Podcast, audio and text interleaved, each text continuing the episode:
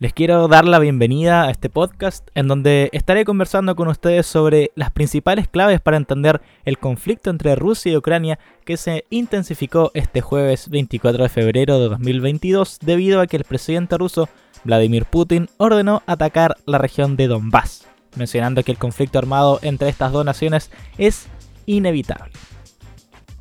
Ante la guerra naciente, nuestros hermanos en Ucrania comienzan a resistir en momentos de crisis y buscan encontrar la forma de seguir la misión de evangelización.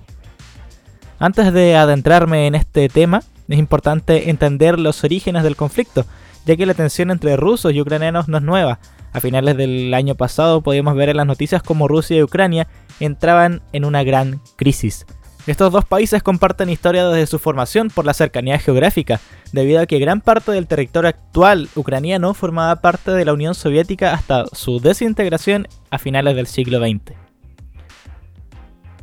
Años más tarde, en 2014, los pocos lazos que existían entre Ucrania y Rusia se rompieron debido a la anexión unilateral por parte de Rusia de la península de Crimea. Además, el gobierno ruso entregó armamento y equipamiento de Moscú a milicias prorrusas en la región de Donbass, en el este de Ucrania. De hecho, el pasado lunes 21 de febrero, Vladimir Putin reconoció la independencia de las repúblicas de Donetsk y Lugansk, que son parte de esta región. Por otra parte, se encuentra la organización del Tratado de Atlántico Norte, o mejor conocido como OTAN, debido a que en los últimos meses Rusia comenzó a considerar una amenaza para sus intereses la inclusión de Ucrania a esta organización. Pero, ¿por qué tanto conflicto? Esta zona es rica en minerales, sobre todo de acero y carbón, por lo que también existen grandes intereses económicos por esta zona. Sin dudas, este conflicto recién está comenzando y es muy difícil especular cuáles serán los límites de lo que podría convertirse en una segunda guerra fría. Desde comienzos del 2020, según la organización Puertas Abiertas, las iglesias de Ucrania están bajo presión debido a que estos dos territorios, Luhansk y Donetsk, sufren con frecuencia intimidación por parte de las autoridades prorrusas. La persecución en esta zona ucraniana se inició en 2018, esto debido a que se aprobó una ley que requería que las comunidades religiosas que no estaban afiliadas al patriarcado de Moscú se registraran de nuevo, con el objetivo de poder seguir realizando actividades de forma legal.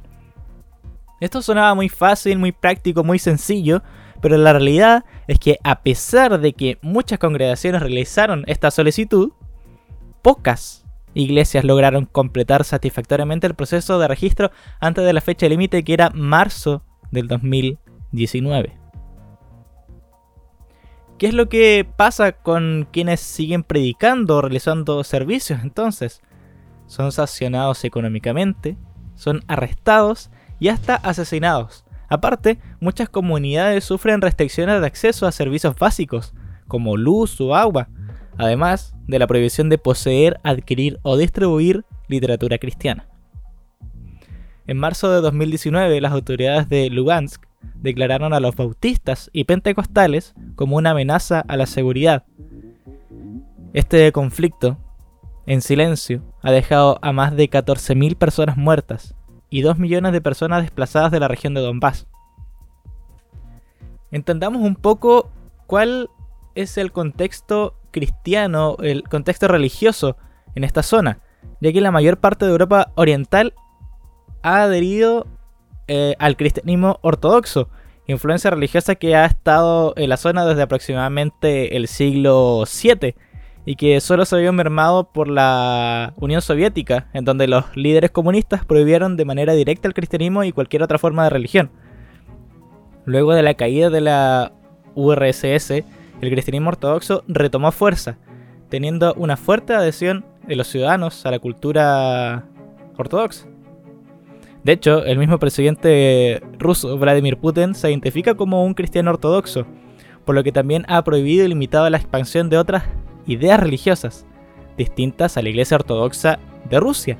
Además prohibió la libertad de culto y la evangelización en la vía pública. Es por esto que Puertas Abiertas posiciona a Rusia como el país 46 más peligroso para los cristianos evangélicos en el mundo. Sin duda, la intervención de Rusia en Donbass podría provocar que la poca libertad existente para los cristianos se acabase drásticamente debido a la expansión de los ortodoxos en la región, haciendo así que ocurra lo mismo que en Rusia, que exista una prohibición de predicar, de evangelizar, y donde se restringe la libertad de los cristianos evangélicos, como lo mencioné anteriormente.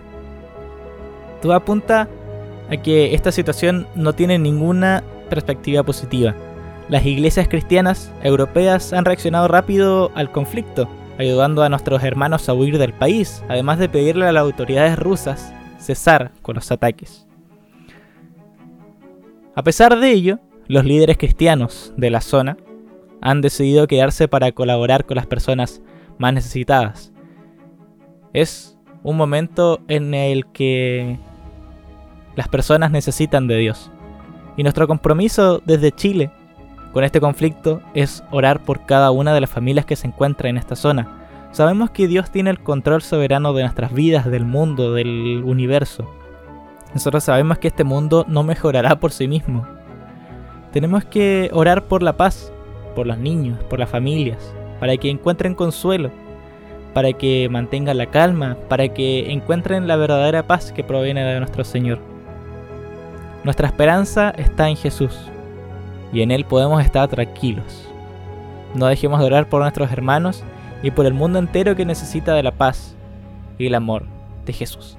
Espero que a través de este podcast pudieran haber entendido un poco más este conflicto entre Rusia y Ucrania y además de un poco del contexto histórico de los cristianos y cómo lo están pasando en la actualidad y hace algunos años atrás.